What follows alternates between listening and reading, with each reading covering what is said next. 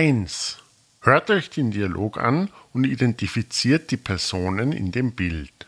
Schreibt die dazugehörigen Nummern zu den Namen. 재정 씨, 이건 무슨 사진이에요? 이건 리사 씨 생일 파티 사진이에요. 아, 그래요? 그럼 누가 리사 씨예요? 이 사람이 리사 씨예요. 아, 리사 씨는 춤을 추고 있어요. 네, 리사 씨는 춤을 잘 춰요. 이 사람은 누구예요? 리사 씨 옆에서 맥주를 마시고 있어요.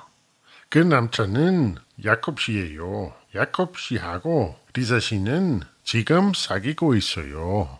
그래요? 야콥 씨가 리사 씨 남자친구예요? 아, 그럼 여기 이 사람은 누구예요? 누구요?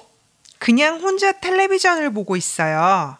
아, 사라 씨예요. 사라 씨는 술을 잘 못 마셔요.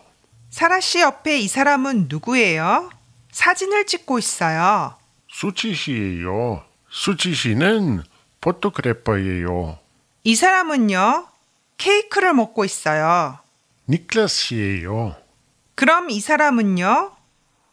니클라스 씨하고 얘기하고 있어요. 줄리엔 씨예요. 그런데 왜 재정 씨는 사진에 없어요? 저는 밖에서 전화하고 있었어요. 2. Beantwortet die Frage. 재정이는 왜 사진에 없어요?